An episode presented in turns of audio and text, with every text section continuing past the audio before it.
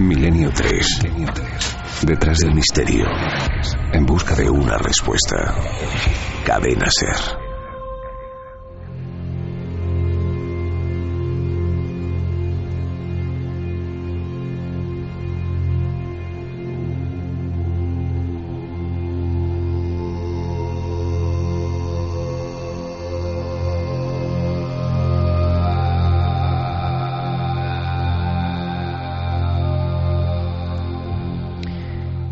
Comienza la tercera hora de Milenio 3, este periódico sonoro que se reserva siempre una especie de cuadernillo, una especie de anexo, para entrar directamente en los misterios que podríamos definir como sobrenaturales y en la investigación del detective de las historias, esas que están en el umbral de lo imposible, en las fronteras del créalo o no. Pero esta noche es especial. Quizá por eso suena el eco remoto, ancestral, sanguíneo, que nos pone Noel Calero de esta banda sonora que dice muchas cosas al viento en un solo alarido que se llama Mongol.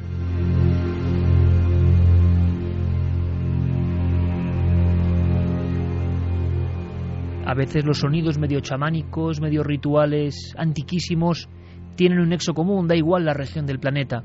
En todas parece que ha ocurrido en alguna ocasión lo que ahora vamos a contar, pero nunca con la frialdad y con los elementos tan terribles como nos llegaron en un mail.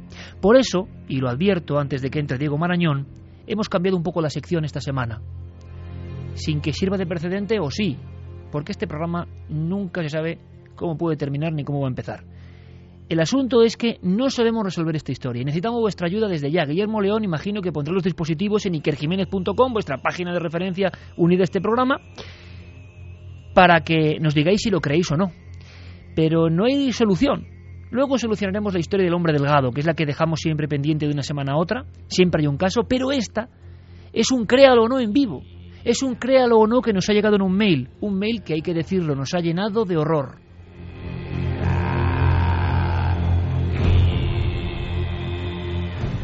Un hombre, un empresario, llamaba, un hombre nacido en, Canarias eh, y que trabaja en un punto de África y que sabía algo, algo que le había impresionado muchísimo y no es para menos. Diego Marañón, compañero, buenas noches. Hola, buenas noches, Iker, ¿qué tal? En ti ha causado el mismo efecto, ¿no? Por supuesto, yo creo que, como decías, no sé si vamos a ser capaces de solucionarlo, de saber si es cierto o no, pero desde luego es una de las historias más impactantes y más horrorosas en el más amplio sentido de la palabra que ha llegado nunca a Milenio 3. ¿Por qué? Quizá por esa especie como de asumir lo que ocurre o es que no sé cómo definirlo, no no es una cuestión eh, que sea fácil de verbalizar. Es mejor que los oyentes vayan descubriendo poco a poco esta historia y que por favor nos den su opinión. Eh, porque Diego no sabía, eh, está, está lanzando sus múltiples tentáculos, porque esto tiene que ser leyenda urbana o no. Lo que sabemos, la impresión después de hablar con el testigo Diego, bueno, del que nos trae amablemente esta historia, en realidad le pasa a un buen amigo suyo. Después, hay que ser sinceros, después de escucharle, hmm. la sensación que tenemos ambos hmm. es de que dice una verdad. Sí, desde luego. Él, él, nos está contando su verdad. A él le han contado una historia y desde luego yo no tengo ninguna duda de que esa historia a él le llega tal cual nos la cuenta a nosotros. Yo creo que, como dices, es mejor empezar a explicar un poquito la historia para que los oyentes se sitúen. Vamos allá. Esta semana nos escribía eh, Raúl, un oyente del programa que reside en Canarias, nos ha autorizado a decir su nombre. Es un, oyente que, hace tiempo escuchó en un podcast eh, un caso en el que se hablaba de una serie de, eh, de sacrificios relacionados con brujería que estaban ocurriendo en Nigeria. Eh, hablábamos en Milenio 3 de, una, bueno, de unos empresarios que a la hora de comenzar eh, sus negocios y para que la cosa les fuera bien pagaban una cuota a ciertos individuos, a brujos, que hacían una serie de sacrificios, generalmente de animales, pero él se quedó con algo que se dijo en ese programa, que a veces se necesitaba algo más. Es bien sabido que en Nigeria, por desgracia, desaparecen niños muy fácilmente, así que cuando hace unos días este oyente, Raúl, cenaba con un amigo suyo, en un punto de África con un socio, eh, nos decía que eh, le había llegado este tema que nos iba a contar. Nos cuenta que este amigo suyo es una persona tremendamente seria. Es un ¿Quién es? Hagamos un poco el retrato robot, lo que sabemos del principal protagonista de esta historia. Se trata de un ingeniero, de una persona, nos dice, con un nivel cultural bastante alto, una persona que a su juicio es absolutamente de fiar, que ha viajado mucho por el mundo y que eh, da testimonio de primera mano de este caso tanto él como su mujer. Actualmente este, este ingeniero vive en un punto que, que, vamos a obviar de África, en una ciudad de África. Él es de origen francés, eh, va y viene a París y hace unos días, cenando con él, eh, le estaba comentando esta historia nuestro oyente, esta historia que se comentó en, en, Milenio 3 de los sacrificios en África, y él, este amigo, sin pensarlo demasiado, al oír esta historia le dijo que se creía absolutamente que eso fuese así, porque a él le había ocurrido algo que iba bastante más allá. Y empezó a contarlo. Empezó a contarlo, Diego, y vamos a ir escuchando algunos fragmentos de voz y luego lo interesante es que incluso podamos eh, trazar líneas de comunicación. Javier Pérez Campo, nuestro compañero, también tiene algunos datos. Carmen irá recibiendo información, porque esto es tiempo real. Y yo quiero saber, sinceramente, quiero que esto sea una leyenda urbana. Mm. Eh, y vamos a ver si logramos, haciendo un poco, eh, ayudándote a ti como detective del misterio de este programa, a, a, ir un poco más allá y a tener condimentos, nunca mejor dicho, suficientes para generar eh, un espacio en el que digamos, bueno, esto no tiene sentido, está exagerado o esto pudo ser así. Porque la frialdad con la que se describe esto eh, en este mail es tremenda. Hemos hablado con, con Raúl y vamos a ir comentando, Diego. Eh, es la historia de una comida Sí. familiar, ¿no? Este ingeniero, sí, este ingeniero francés se encuentra en París con un amigo suyo de la infancia, con un compañero de colegio de origen nigeriano, y este antiguo compañero lo invita a ir a su país a pasar unos días.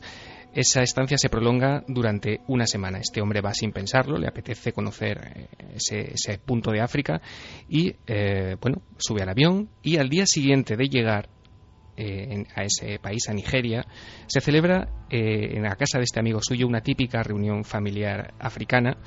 Eh, Raúl lo comparaba con, bueno, para que nos hagamos una idea, como la típica barbacoa que podemos hacer aquí, ¿no? Con muchos sobrinos, con, su familia, que es bastante extensa, con mucha comida y bebida. Hasta ahí todo parece ir normal. El problema llega cuando la madre, la, cabeza de familia, trae a la mesa unos trozos de carne.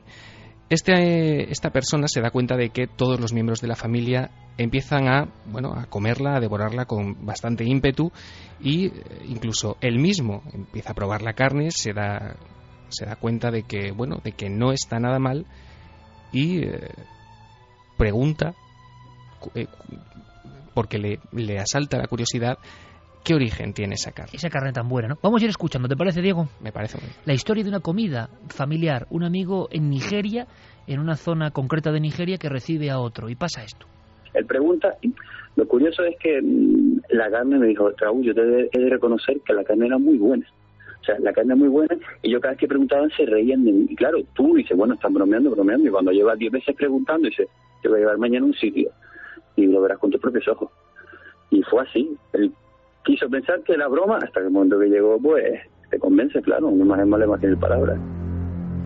Una imagen vale más que mil palabras. ¿Y qué imagen es esa? Eh, vayamos un poco antes de la siguiente descripción tremenda que, que supera, en mi opinión, ¿eh? cualquier ficción. Eh, esta persona se queda inquieta con el sabor, no le Mm. dicen de qué es la carne y le emplazan para un viaje a la mañana siguiente. Sí, él cuando pregunta por el origen de esa carne se da cuenta de que, bueno, la gente de la mesa se empieza a reír o a esbozar una serie de sonrisas. Eh, le dicen que, lo crea o no, que esa carne es de origen humano, Iker. Este amigo de nuestro oyente piensa lógicamente porque su cultura y su educación le impiden creer, le impiden pensar que eso pueda ser cierto, eh, bueno, también se lo toma a broma, piensan que le están tomando el pelo esa familia, ¿no?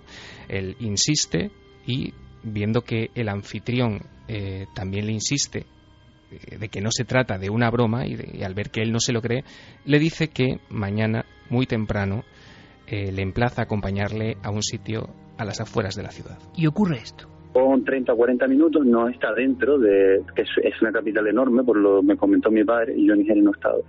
Y, y salió fuera, pon como a las afueras de Madrid, pues sales un poco, 20, 30, 40 minutos, y te iban, es una especie, una especie de carpa, pero como en plan frigorífico, y tú entras y, literalmente, o sea, encuentras los trozos de personas. Te hablo, te hablo, mira, eso sí me acuerdo, mira, hasta había lengua, manos, eh, torsos, eh, piernas, brazos en sí, ahí puedes elegir. Ahí puedes elegir, hay que saber más de ese lugar.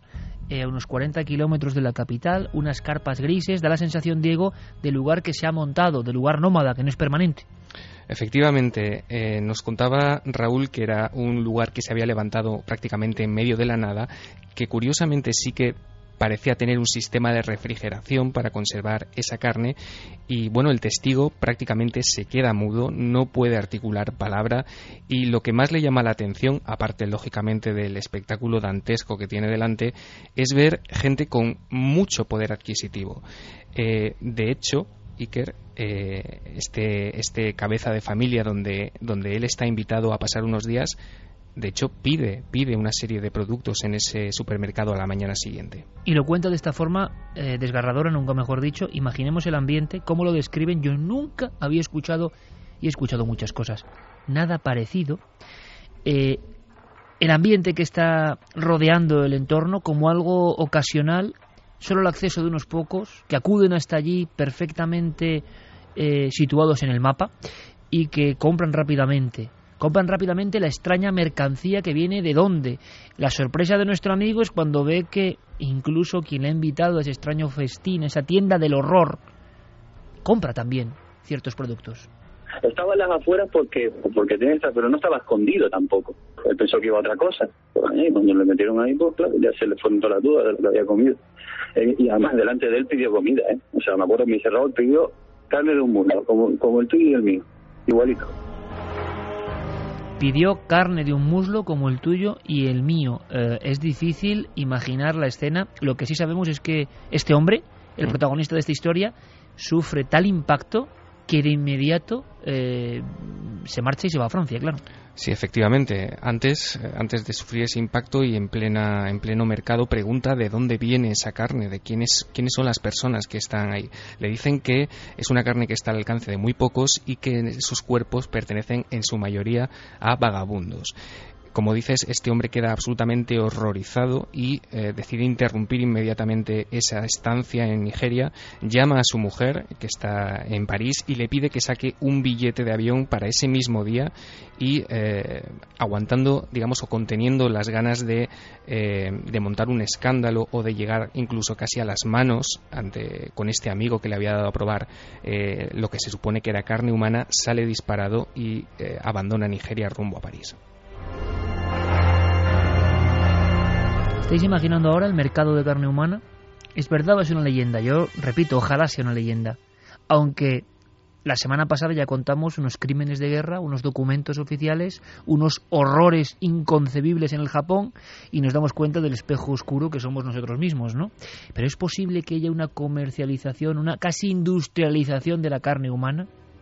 Luego ahondaremos, porque yo creo que ni en películas he visto algo parecido y a veces la realidad, quizá el mito, quizá la leyenda, quizá la exageración de otros hechos, no lo sé, lo que me sigue sorprendiendo es que superan a la mente de los guionistas. No hay ninguna fuente más que la naturaleza y lo que pasa, más sorprendente, más poderosa. Pero claro, es que esto. Él describe coches de valor, coches importantes. Eso sí es un elemento, digo yo, de la leyenda urbana. Ese concepto sí que me parece extraño. O no, es verdad que es una élite la que va al mercado ambulante de carne humana. Hay una última descripción, una descripción sinceramente horrible. Es que nos hemos quedado helados con este mail. Nunca habíamos recibido nada parecido y podemos decir que la solvencia y la honestidad en el sentido profesional de las personas que trabajan en África y que conocemos que cuentan esta información también nos sorprende. Es algo que les ha impactado, que les ha marcado. Esta es la, la última pintura de este mercado del horror amontonado. Amontonado como cuando vas a una carnicería normal y corriente, pero sin piel. Dice, yo no lo volví a ver ni quiero volver a verlo por hacerme comer algo que yo no quería, me engañó. Lo que más me extraño es que me dice que es un negocio totalmente legal, es algo que yo quiero investigar, porque allí la verdad que, más que legal, sino que era un negocio que no era perseguido. Y nadie te va a investigar, dice, me dijo que eran vagabundos, le digo, mira, las enfermedades que puede llevar cualquier persona, es que no un duro la vida allí.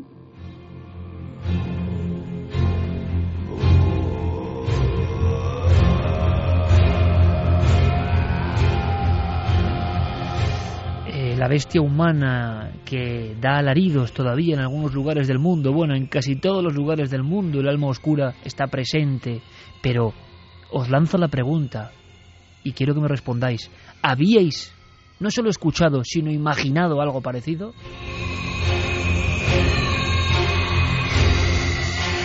el mercado de carne humana instalado en una carpa gris en un lugar en mitad de la nada donde llegan los coches de los poderosos, se compra rápido y todo se levanta, como si hubiese sido casi casi viento de una extraña pesadilla. Hasta aquí la historia y más detalles, detalles tremendos que no vamos a ahondar en ellos porque ya es que ponen mal cuerpo. Eh, pero esto nos llega y yo le digo a Diego, Diego, esto es la típica historia de créalo o no, lo que pasa es que hay testigos, nombres, datos concretos. ¿Cómo es posible? Tú te has puesto a investigar y ¿qué has encontrado, Diego? Pues he encontrado que, bueno, que hay muchos antecedentes ¿no? de, canibalismo en, esa parte de África. Es curioso, Iker, cómo en un corte que hemos escuchado, eh, Raúl nos dice que su amigo le cuenta que hay toda clase de extremidades o de trozos de cuerpos excepto cabezas. Y es muy curioso porque ya en 1897, por ejemplo, eh, Sidney Lamford Hine, que era un oficial y médico militar involucrado en operaciones coloniales en el Congo, nos cuenta que eh, él estuvo implicado o eh, se introdujo en varias tribus que practicaban el canibalismo y que, por ejemplo, algunos, algunos de esos individuos cortaban filetes cortaban carne de las caderas, de, los, de las piernas, de los brazos, otros preferían las manos y los pies, pero que también ya en 1897 todos o casi todos rechazaban la cabeza. Y el famoso investigador antropólogo Talbot hizo investigaciones sobre los caníbales de Nigeria y se encontró con tribus que realmente casi casi llegaban a este nivel, no este nivel de industrialización, pero sí de conservación de los cadáveres para canibalismo. Pero claro, todo eso se fue perdiendo, evidentemente, con la llegada lógica de la globalización, la industrialización. ¿Es posible que se mantenga, yo lanzo la pregunta a nuestros sagaces oyentes, ¿es posible que se mantenga esto? Tal y como lo cuenta esta persona, lo cuenta como alguien que de verdad se ha asustado con una realidad. Eh, hay que indagar un poco más. De momento hemos preguntado a varios especialistas. Quiero que escuchéis en un tren de voces, como le llamamos aquí, una especie de declaraciones hiladas, lo que dice Manuel Moros Peña, el doctor, especialista en el mundo del canibalismo, el profesor Botella, ni más ni menos, una autoridad mundial, antropólogo forense, eh, José Manuel Novoa, explorador que ha conocido todo el África profunda, o Fernando González Siches, zoólogo. Yo creo que es un buen póker. ¿Qué nos cuentan? ¿Ellos lo creen o no?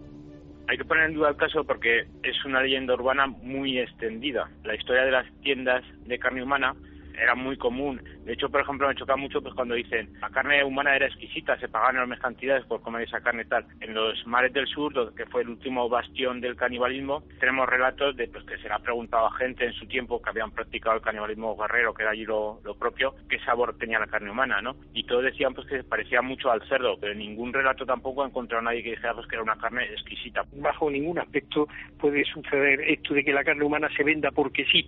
E, el humano no se vende ni se compra porque sí, así por, como delicatessen, sino que eh, el consumo de carne siempre se debe a algo muy especial. Efectivamente, en Nigeria y en las costas de Calabar existen todavía los banquetes caníbales y existen todavía las prácticas de antropofagia ritual. Pero esto que está contando es el típico que ha oído una historia y quiere contarla en primera persona, pero esto es absolutamente falso que sea tan abierto es bastante difícil. Yo he estado en, regiones de Centroáfrica, de la República Centroafricana, del Congo, República del Congo y en Uganda, buscando más que carne humana, temas de carne de gorila y de chimpancés, que también está prohibida. Por supuesto que la carne humana también está prohibida, pero si te lleva alguien de mucha confianza, te lleva a un sitio donde puedas encontrar carne humana, carne de gorila y carne de chimpancé.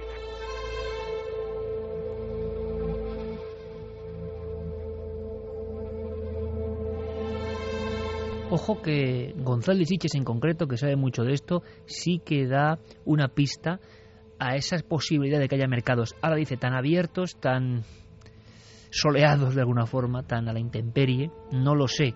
Otros especialistas, como Botella, muy interesante, dicen que siempre hay un concepto ritual, o sea, no puede haber un comercio. Claro, puede haber o no puede haber.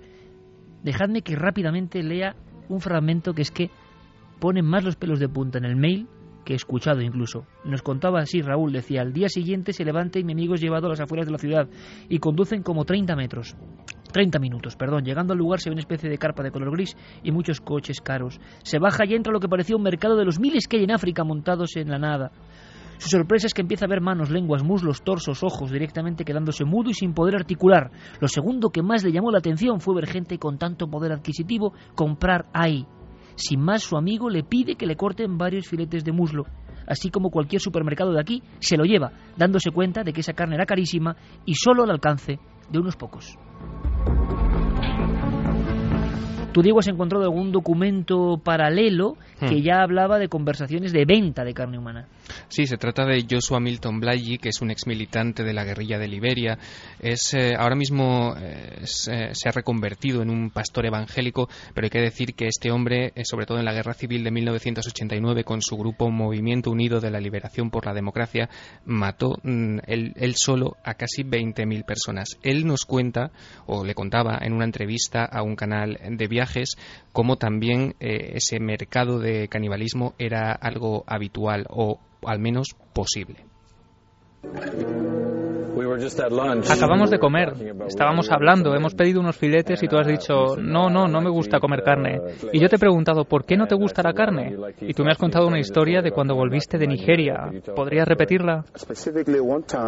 Concretamente una vez tenía mucha hambre y vi que lo único que vendían cerca era unas tiras de carne seca. Cuando le di el primer bocado me di cuenta que era humana, carne humana. Así que le quité la pimienta para asegurarme, lavé el trozo para apreciar el sabor y era sabor de carne humana. Llamé a la policía, vinieron y arrestaron al tipo. Les dije que era uno de los generales de Liberia. Les di mi nombre y les conté lo que hicimos. Comí carne humana varias veces, pero ahora me he convertido. ¿Comiste carne humana? Sí, muchas veces. ¿Qué comiste?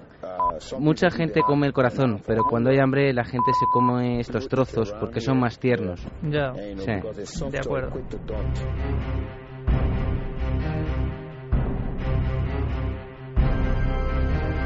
Hombre, aquí lo sorprendente es que el tipo se ha cargado a 20.000 personas y está coleando y contando cosas, entre otras que comió carne humana.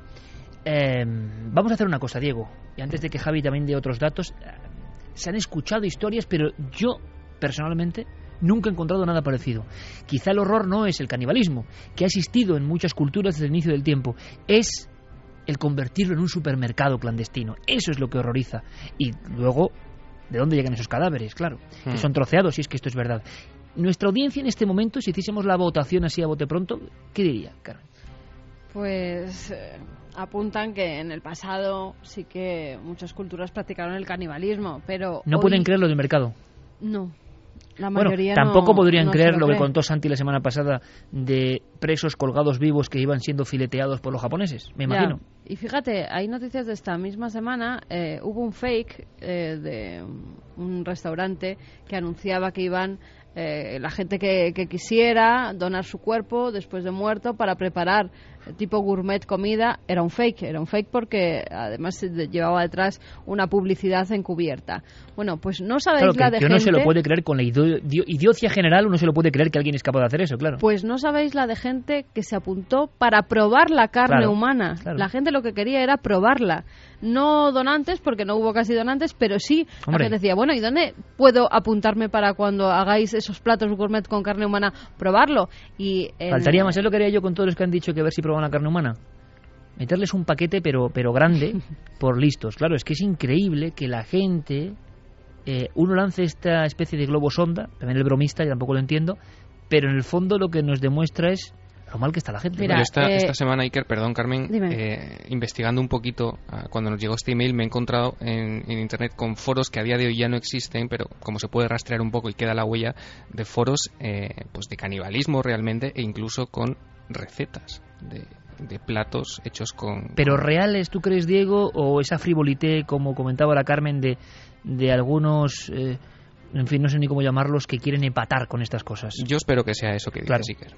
Mira, Bueno, pero- William, William Seabrook era periodista del New York Times. Él cuenta que viajó a África en numerosas ocasiones, pero una de las ocasiones viaja al oeste de África y, eh, pues bueno, iba con un guía de allí. Había habido un accidente esa mañana, un hombre muerto, y cuál es eh, pues eh, la historia que pasa y que lo publican esta misma semana en The Guardian, ¿eh? a raíz de, de lo que ha salido. Que dice que había habido un accidente, un hombre sano, muerto, que lo trocean y que se lo empiezan a comer. ¿Pero quién? Pues gente de allí, oeste de África, y que él en persona lo pudo ver. William Seabrook, periodista del New York Times, y que decían, era una carne muy buena, parecía de ternera, lo estoy traduciendo ahora mismo en inglés, era casi tan buena como la ternera, eh, no podías pensar que fuera de una persona, un paladar con mm, una cierta sensibilidad podría distinguirla del vacuno, era carne suave, buena, sin otro sabor, mm, muy definido o altamente característico, no parecía cabra ni cerdo. Para, para. Esto es tremendo, pero claro, son hechos como puntuales. A mí lo que me asombra es lo de la tienda. Yo no sé si hemos encontrado el concepto tienda, Javi, navegando, porque decía, bueno, lo tengo muy claro. A este hombre que no le han engañado, le han contado una historia que le ocurrió a alguien que a su vez quizá lo haya oído y él buenamente nos lo traslada. A mí me extrañaba porque, mira, después de tantos años en esto, cuando los mails que te llegan o las cartas pegan fuerte, casi siempre detrás hay una historia, lo hemos comprobado muchas veces. Es la forma de escribir, es la forma de redactar, es la forma de la verdad que a veces ocurre y que uno dice, aquí, aquí hay algo de, cuidado, aquí hay algo de verdad. Eh, y, y, me parece que, que esto es lo que existe. Ahora bien, me extraña porque podía haber alguna imagen, alguna polémica, y sobre mercados de carne humana no hemos encontrado nada. ¿no? Mercados como tal, no. Sí que es cierto que hace unos meses circuló por internet un email cadena eh, que hablaba de una especie de barbacoa de carne humana en Tailandia, eh, donde se mostraban unas imágenes mm, realmente crudas y que parecían auténticas. Que era un, como un rito, ¿no? Sí, y que finalmente, eh, bueno, pues se acabó dando por zanjado diciendo que era una de esas leyendas urbanas que, que circulaban por internet. Pero las imágenes estaban ahí. Sí, las imágenes Sí. estaban ahí, pero se habló de uno de esos montajes que se hacen actualmente pues en una tarde prácticamente. Pero es cierto que en este caso, dejando ya de lado lo subjetivo o no de- del texto, eh, hay una serie de factores que coinciden con otros casos eh, bastante similares en el espacio en el que se narran, porque en 1931 un periodista americano, William Biller, eh, que estaba interesadísimo en narrar a sus lectores eh, cómo sabía la carne humana y precisamente lo narró en un libro llamado Jungle Ways, el primer punto al que se dirigió fue precisamente África Occidental, porque había escuchado que allí no le sería difícil eh, acceder a uno de estos bocados. Pero, eh, bueno, y a colación, por ejemplo, de lo que decías ahora, en Holanda el canibalismo es algo completamente legal, siempre que no atente contra, bueno, pues contra la dignidad de la persona, contra su salud, y es decir, eh, solo cuando implica maltrato o cuando viola decoro común es canibalismo ilegal. Pero ¿y Eso cómo lo va a ser- declaraba... ¿y ¿Cómo va a ser canimalismo sin, sin violar a la otra persona? Es que tampoco lo entiendo Claro, bien. pues o autocanibalismo. No, porque cesión nos lo de los contaba. Santi, ¿no? En un, en un programa de televisión que hicieron que, o sea, si mutuamente es- tú y yo estamos de acuerdo en córtame un trocito y me lo haces a la plancha. Lo es lo que hicieron pasó con en la Armin Meiwes, televisión. por ejemplo, también el caso del caníbal de Rotenburgo, que finalmente hubo una víctima que se prestó a cederle su carne. Es decir, es que eh, hay gente dispuesta Sí. a cualquier cosa. Lo, lo asombroso es el concepto, creo yo, de comercio, quizá, ¿no? Es lo que nos sorprende. Pero Cuando es hay que- rito, es uno que aquí no es que lo teníamos entienda. la vampira de Barcelona, que es cierto esto, su casa era un comercio. Sí, sí, sí. sí, era un pero, supermercado donde podía la gente pudiente de nuevo encontrar eh, por pues, cierto, que se cumplen 100 años de la vampira de Barcelona. diferentes cosas para realizar esos rituales. En este caso se creía que se curaban comiendo verdad. esos y en Y, cierta y había, forma y había una la especie de gente- comerciantes de, de la Exacto, grasa, la los gente huesos. conocía esa casa, era un supermercado de, de, de carne humana, en este caso de Sí, niños. Y era Es gente verdad. poderosa. Se Bueno, repite hubo- el arquetipo. Y hubo otro caso, además, eh, bastante sonado hace un par de años. En La Voz de Galicia se publicó una entrevista a Jaime Peñafiel, el que fue durante años eh, periodista de la Casa Real. A y él Jaime, que ha declaraba... en Cuarto Milenio y Milenio 3 también. Claro, y él declaraba que una de las cosas más extrañas que le habían pasado eh, ocurrió en 1976 durante una cena eh, con el emperador del Imperio de Centroáfrica, eh, Bokassa, Hombre. que bueno, eh, habían, claro, Caníbal, sí. habían tenido una cena en el Maxims de París y el último plato era un plato que él había preparado y que él había llevado explícitamente desde, desde África. Él decía que era un plato de carne con salsa que probó junto a varios compañeros y que bueno que lo describían como delicioso. Él también dice que era una especie de delicatessen y cuando le preguntan qué era aquello, él le responde que es carne humana. Lo que pasa y es al que cabo eso ya de- bueno, al cabo- tienen que trasladar la carne desde África hasta París, Claro. tienen que pasar, eso ya... Pero Peñafiel, por tanto, ha, comido... Peñafiel cree que, ha comido. bueno, y no solo eso. Que no puede solo superar eso. en cuanto a bizarro esto. Peñafiel ha comido carne humana. No solo eso, él declaraba además que interesado por esa carne que él había comido, eh, estuvo haciendo unas indagaciones y él declara, literalmente, eh, al cabo de unos meses nos enteramos que la carne procedía de unos escolares de Bocasa que eh, había ordenado asesinar explícitamente para esto. Bueno, mandamos un abrazo ¿eh? a Jaime, que, que, nos tiene mucho afecto, hay que decirlo, ¿eh? Sí. y, que, y que siempre escucha este programa. Y Pero le que no creo que por las fronteras se pueda pasar carne humana de niño desde Mombasa Pero- hasta París y encima en Massim. que te Excepto, lo, que te lo excepto, excepto, cocinen. excepto, hay un gran libro eh, sobre los caníbales africanos dictadores presidentes, eh, publicado hace no mucho tiempo, excepto estos grandes, poderosísimos, multi, bueno, billonarios reyes de África caníbales, que los ha habido durante todo el siglo XX, que viajaban en sus propios aviones, Da que igual, no que- había fronteras y que no había para ellos absolutamente- absolutamente nada. Eh, y hemos tenido ejemplos, y por cierto, muchos políticos se han relacionado también con ellos. En fin, la, la extraña entretela. Diego, antes, antes de, de comentar una cosa, me gustaría volver a escuchar opiniones, no de los oyentes, sino de nuestro póker de, de expertos en África y canibalismo, porque escuchad por favor lo que nos contaba Fernando González Siches de lo que él ha podido ver y de personas que han visto cosas. Que han tenido alguna experiencia de encontrarse, por ejemplo, cadáveres, eh, él quería que se estaban encontrando ahogados a dos personas y los que, lo que tenían eran un poblado cerca de un río en la, eh, como te decía, en la zona ecuatorial de la cuenca del Congo. Y lo que tenían en ese poblado era dos personas que habían muerto en el pueblo, les tenían eh, ablandándose en el río para comérselas y te lo decían con toda tranquilidad. No es que hubiera un comercio ni las habían matado para comérselas ni nada por el estilo, pero era carne aprovechable, el hambre es terrible. En Siberia se conocen casos, incluso hay una fotografía de que de que en un mercado, en un mercado no, en, en medio de la nieve había un puesto donde se vendían eh, restos de carne humana o trozos de carne humana, pero obviamente era por hambre. El culto de los hombres leopardo, que durante siglos estuvo atomizando a este país y a Sierra Leona, que era una especie de secta pues que, efectivamente practicaban el canibalismo para adquirir eh, propiedades mágicas consumiendo la carne humana y la sangre de, de víctimas que las propias aldeas tenían que ofrecer y que luego hasta bien entrado el siglo XX.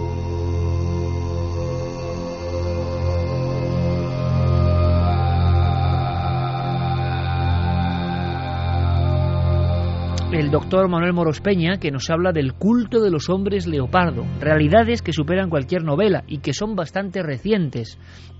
Y cuidado con el poder, ha habido películas importantes, ¿no? El poder absoluto de algunas personas que gobernaron África con mano de hierro. Eh, ahora se ha publicado, el país publicada, por ejemplo, el harén sexual, las torturas sexuales, las muertes y todo lo que pasaba en torno a Gaddafi, ¿no? Eh, o sea, en todo el continente ha habido dictadores que hacían lo que querían y que nadie les tosía. Además porque solían tener minas, diamantes y un poder adquisitivo brutal que les permitía encima entrar en los palacios de todo el mundo, ser recibidos por monarcas políticos de todo el mundo y que incluso en muchas ocasiones y hay muchas anécdotas hacían gala de esa cosa tan chic, ¿no? No, es que nosotros además somos caníbales.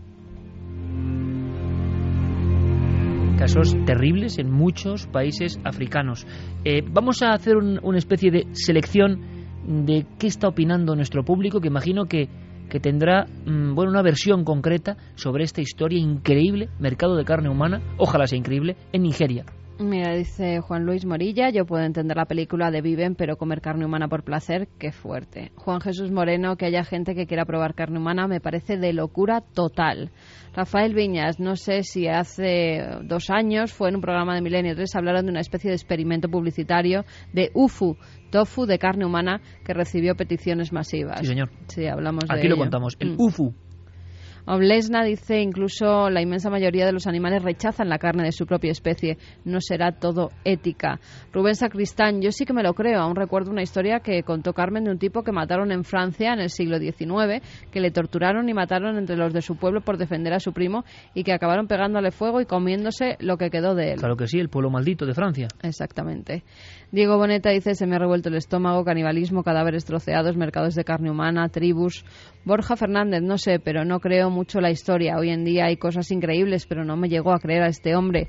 ¿Por qué no lo denunció antes? Hombre, eh, dentro del mercado, viendo ese ambiente, estando en Nigeria y rodeado de gente que compra carne humana, si esto es así, ponte tú a denunciar que igual acabas en el, en el gancho. Claro, nos decía nuestro oyente en el email que no lo había hecho por temor a represalias Claro, sobre todo. Claro. Y, y Diego, y viendo un poco que evidentemente yo creo que también hay una def- autodefensa de nuestro ADN, nunca mejor dicho, y queremos, eso ocurre muchas veces y es, y es curioso. Cuando vemos una noticia terrible, luctuosa, ¿os habéis dado cuenta? Yo creo que es una cosa que compartimos todos los seres humanos. Intentamos no creerlo o poner ciertas condiciones. Bueno, esto seguro que es un ajuste de cuentas, esto es una cosa que no me puede afectar a mí porque es increíble que el ser humano llegue a este nivel de maldad. Y por fortuna yo creo que en los oyentes está pasando, ¿no? Y en nosotros también. Hay una necesidad o una especie de Yo instinto creo, de no ¿eh? creerlo. Yo también me lo creo, sinceramente. Yo sí que me lo creo. Yo, me lo- yo me- puedo estar equivocado, eh, ojo. De pero hecho, Iker eh, nos decía Raúl en su, en su email que él era consciente de que lo que estaba contando puede parecer la historia de una película gore y que desde luego a mí me dijo por teléfono que, eh, que no pretendía ni que le creyésemos ni que le dejásemos de creer, que lo único que quería era aportarnos ese testimonio que como dices tiene esa novedad sobre todo del- del factor mercado tan al aire libre que puede recordar además Iker a argumentos de películas como la saga eh, de Hostel, ¿no? La- eh, Es ese verdad. club sí, pero son, son esos mercados que solo conoce un grupo Claro. de gente muy determinado y que van allí porque saben lo que se vende. Sí, que 30 es- minutos en coche desde esa ciudad, es que no todo el mundo Suena tiene mercado coche allí. negro, ¿no? Mercado Suena a negro. mercado negro y al lugar que ya sabe la gente pudiente de allí que puede ir a comprar determinado tipo de carne, en este caso humana. Bueno, había una cosa muy curiosa y es que en Nigeria había habido muchos problemas. eh, he visto la noticia y habían protestado contra la película Distrito 9 de alienígenas y un mundo de una África absolutamente degradada y eh, estaban muy preocupados porque había escenas de canibalismo al parecer. Qué curiosa paradoja, ¿no? De momento vamos a hacer una cosa, lo dejamos ahí, Diego, y si a partir de ahora recibimos alguna pista, algún dato, alguien sabe algo, amigos que tenemos y que escuchan este programa en la red en África, bueno, pues que nos digan algo, desde luego, porque nos ha dejado esto mm, realmente helados. Ahora, si te parece, Noel, ponemos la música mm, referencial de Créalo o no y rápidamente resolvemos la historia de ese hombre, ese hombre un poco más fantasmagórico, el hombre delgado.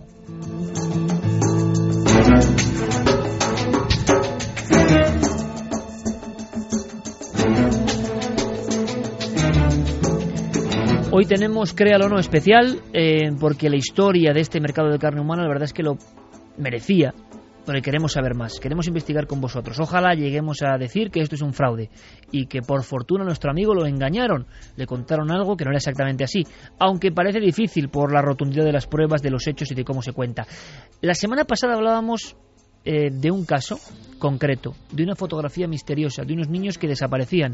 Hmm. Y a veces, en su última foto, por detrás surgía alguien. Ese alguien es el hombre delgado. Y la encuesta, elaborada y mantenida por Guillermo León en ikerjiménez.com, ¿qué dice a día de hoy? Pues preguntábamos si la historia del hombre delgado era verdadera o falsa. Verdadera han votado 40,9% y falsa 59,1%. Mm, No está mal, ¿eh? 40 a 60 más o menos. Sí. Diego, solución. Pues la solución eh, la tenemos en esa encuesta reflejada. Efectivamente es una historia falsa. Algunos de nuestros oyentes Iker han llegado, de hecho, al germen mismo de, de- del fraude o de esta historia. Así que muy bien por ellos. Esta historia del hombre delgado comienza el 8 de junio de 2009. Además tenemos fecha concreta.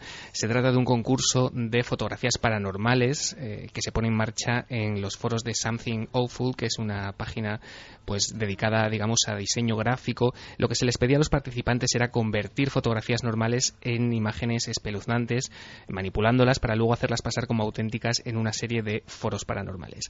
La historia del hombre delgado ha alcanzado tal popularidad en estos eh, tres años que mm, ha sido eh, ha sido germen de creaciones de fans de una serie de falsos documentales en internet de varios videojuegos e incluso Iker de una película que se estrena el 21 de diciembre de este año que se llama El hombre de las sombras El hombre de las sombras, creo que tenemos un documento, va a ser la película de un mito, de una especie de leyenda urbana de Internet que llega al cine. Por tanto, el mito al final se ha convertido, curiosa historia, ¿verdad?, en algo tangible. Todas las madres cuentan a sus hijos historias. Hola, cariño. Algunas son leyendas. Es una canción preciosa. pero otras pueden convertirse en realidad.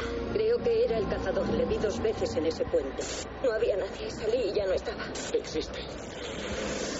No es un monstruo, ni el demonio, ni ningún animal. El último niño desapareció hace dos meses. Pronto le tocará al siguiente. Le he visto. ¿Tú también lo crees?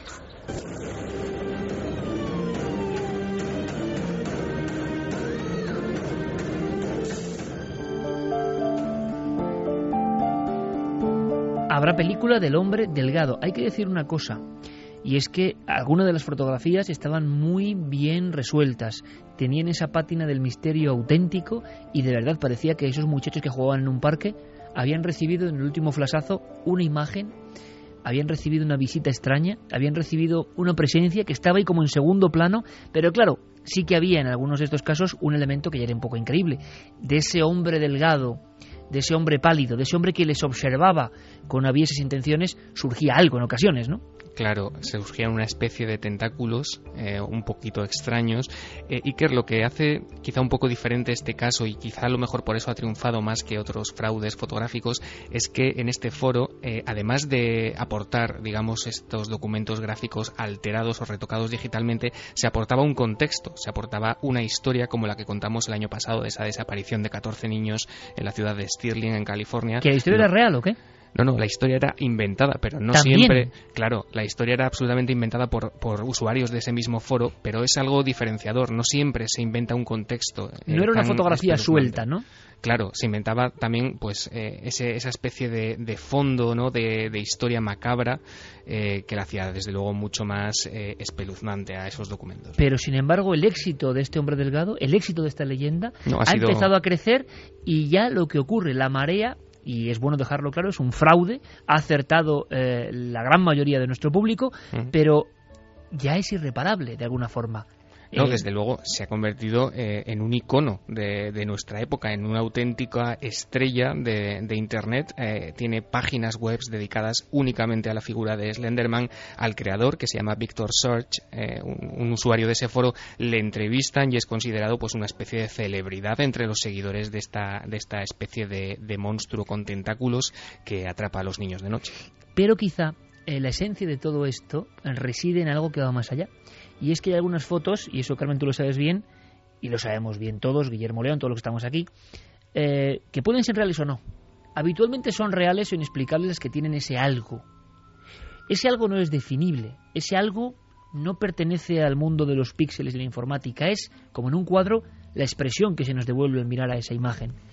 Y la del hombre delgado estaba muy bien hecha, tenía no solo que era creíble, lo malo, lo malo del hombre delgado es que había muchas fotos del hombre delgado. Claro, Entonces, se ponían a buscar y decía, así ya no es, parecía ya no es tan creíble porque las fotos que nos llegan que pueden ser o de algo misterioso o de algún error que han tenido, que se ha podido reflejar cualquier cosa, ninguna, si es verdad, es igual a otra. Claro, y además las fotos las fotos originales, las dos primeras fotos que se suben a ese foro, tienen también el componente de ser muy sutiles. A mí me han llegado a preguntar, ¿pero qué es lo que tengo que ver en esta foto? O sea, hay que, hay que mirarlas muy cuidadosamente, a lo mejor, para descubrir dónde está el hombre Tienes que tener el ojo entrenado. Claro, muy bien hecho, pero yo creo que todo esto bebía de una cosa que sí que es real, o que por lo menos no se ha descubierto el fraude, que da bastante miedo, y que ocurrió.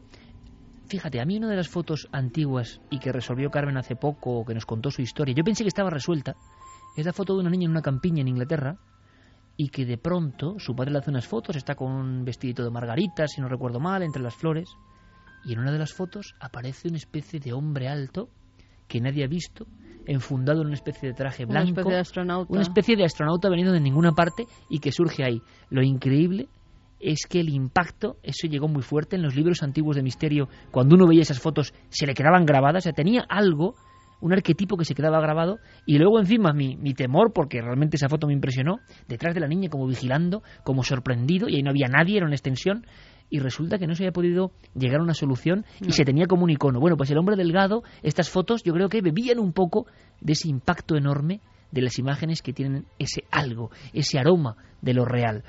Diego, que ha sido un placer como siempre y la semana que viene hemos tenido esta cuestión especial del mercado de carne humana, revisaremos lo que piensa la audiencia y por supuesto pondremos otro de esos peldaños inquietantes que tú vas construyendo en la escalera de Créalo, ¿no? ¿Te parece? Aquí estaremos en siete días como siempre. Un abrazo. Otro para ti.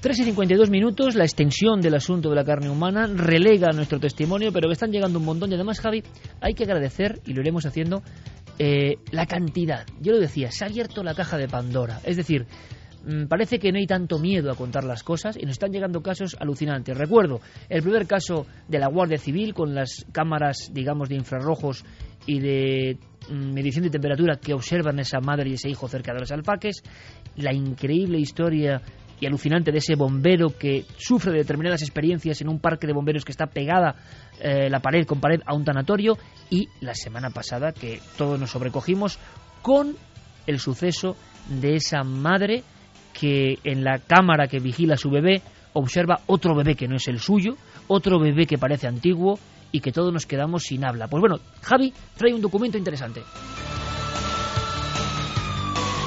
Un documento que la propia familia nos ha hecho llegar, seguiremos indagando y que nos deja también de piedra. Es de agradecer no solo la cantidad, sino la valentía y también estos documentos que están aportando a estos casos y que les dan ese valor especial.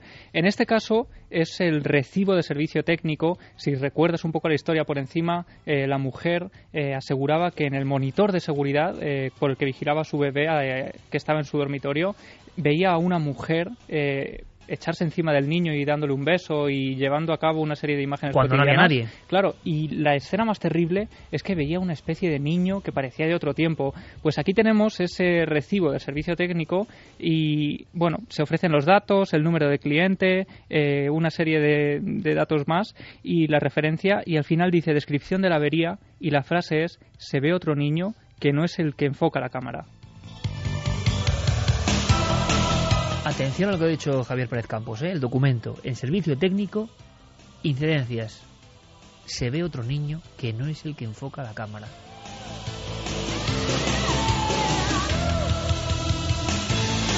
En fin, así es Milenio 3, de las esculturas que aparecen en meteoritos y que intentaron perseguir los nazis, a los últimos secretos maravillosos del ADN y por qué las mamás tenéis incrustado en el cerebro la esencia de ese ser al que habéis dado vida. Hemos hablado de la panspermia si vinimos del espacio. Nos hemos sobrecogido con las tormentas solares. Hemos visitado, ojalá, solo en sueños de tiniebla, un mercado de carne humana. Y como documento final, un frío análisis técnico de un aparato que grabó una imagen que parecía de otro tiempo. ¿Qué os parece? Terminamos con mensajes. Pues vamos con mensajes. Y que nos hablan en un mail de la placentofagia el comerse la placenta. Sí, que, también es algo muy chic, que se ha puesto de moda en ciertos círculos. Claro, y eso nos dice no es canibalismo.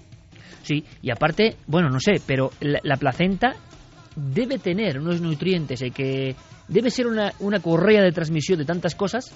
Que, de vitamina K. Claro, ¿y qué ocurre? Que muchas marcas cosméticas siempre se ha dicho, ¿no? Que utilizan placenta. Sí, pero eso es bueno, una marca marcas cosméticas, pero no comerte. Ya, comértela es una pasada. Ahora, en esta sociedad en la que vivimos, uno dice, ¿cómo hacer la placenta frita porque va a ser más joven y se lo come todo el mundo? Que está de moda, de verdad que está de moda. Que ahí ya he buscado y hay muchísimos foros. Pues ejemplo de del tiempo. madres diciendo cómo hacer su propia placenta. Hombre, cuando describimos, es un poco. Hombre, yo muchas veces hablo de esto y espero. Eh, no estar muy acertado, pero tengo una visión un poco apocalíptica de la mente de la gente, ¿no? Por supuesto no de los oyentes de Milenio 3, que sé que son de una forma muy especial, pero de muchas personas que veo. El ejemplo, cuando hablamos de los traficantes de aceite humano, es decir, de personas en Perú que desengrasaban a otras, las mataban mm. y les quitaban el aceite, la grasa humana, en, lo que más me sorprendido de aquella historia no es el hecho criminal, es que en foros de belleza de determinados países, las mujeres decían que estaban de acuerdo que si rejuvenecían, ellas se pondrían aceite humano en la cara. A eso hemos llegado. Peores cosas se ponen. A, eso, a eso hemos llegado. labios como salchichas y cosas A eso hemos llegado, sí, sí, pero aceite humano. Ricardo del Bosque dice: Los vikingos ya comían carne humana de sus víctimas. Tania López, yo tampoco lo creo, dudo que sea cierto. Christian Fox, he leído que dicen que la carne humana es deliciosa y cuando ya lo prueban no pueden dejar de comer por lo exquisita que es. Eso es un poco lo que dicen de los tiburones, ¿no? Cuando muerden a un hombre ya no quieren Cuando más peces. prueban la sangre, ¿no? Bueno, y es lo que contaban también el salchichero de Venecia y, por ejemplo, otro de esos pasteleros de carne humana que siempre ha corrido la leyenda. En Valencia tuvimos uno en el siglo XV y los clientes, según cuentan las crónicas que nos enseñó en su día eh, Rafael Solaz, eh, aseguraban que era una carne deliciosa. Pastelero de carne humana en Valencia. Sí. Pero no sabían que estaban comiendo carne humana. Claro. En, en 2012, en mayo, salía que un chino vendía carne humana en el mercado. Bueno, También, y, no lo sabía la gente que lo compraba. ¿eh? Claro, y hace unos meses salía un hombre también, es que hemos hecho una, una revisión de casos eh, que vendía carne humana como si fuera carne de avestruz, y eso ha ocurrido en junio de este año. Espantosa revisión, por cierto. Dice Eb que tiene que ser una leyenda urbana, por Dios, como... Que lo sea, ¿no? Si es un señor de Mm. cierta credibilidad, no llega a París y pone en alerta a la policía. Es que nos gusta mucho el morbo, esto ya se pasa de castaño oscuro, no me lo creo. Dicen también que lo denuncian ante Naciones Unidas. Fran Ojeda, el problema es para la gente que tiene cultura y un pensamiento distinto como es la mentalidad occidental. En Japón se comían humanos, en China también, en Corea del Norte se siguen comiendo fetos humanos y en África se siguen comiendo a humanos. Yo lo veo normal, intentando entrar dentro de su mente. Da la impresión de que una cosa es lo ritual y otra cosa es venderlo al por mayor, como nos han contado. Repetimos, ojalá sea leyenda urbana, pero si sabéis algo, estamos aquí para informar, para desfacer en tuertos. Eh, mañana hay algo importante. Mañana en Cuarto Milenio tenemos un documento que, que creo que merece la pena y por eso os lo cuento. Es un expediente X de la Guardia Civil con ocho testigos, con las firmas, con los documentos y yo creo eh, que es de lo más sobrenatural que se puede poner en un informe de las Fuerzas de Seguridad del Estado. Lo asombroso no es solo el informe, lo que dice, lo que vivieron, entre otras cosas, desenfundar ocho pistolas de ocho agentes apuntando a una cosa que, que vais a ver lo que es, que parece uno de esos fantasmas, si es que existen, de los que hemos hablado. Lo asombroso es que es un documento clasificado y reservado que vamos a mostrar. Y sobre todo, que en el plató va a estar eh, la principal, eh, el principal protagonista de este evento ocurrido en España. Es decir, nunca que yo sepa, nunca ha habido expedientes X de la Guardia Civil, a quienes mandamos un abrazo a todo el cuerpo porque sabemos que han investigado muchos misterios, que haya salido a la luz. Mañana va a ocurrir en cuarto milenio y yo os espero para contarlo porque es un eslabón importante en el mundo del misterio. Fermín Agustí, Noel Calero, ha sido un placer. Hasta dentro de siete días. Javier Carmen, mañana en la tele los veo. Venga, mañana sobre las doce y media de la noche. Más, o menos. Javi, mañana. gracias. Gracias. Ahora todas las noticias. Feliz semana. Milenio 3. Cadena Ser.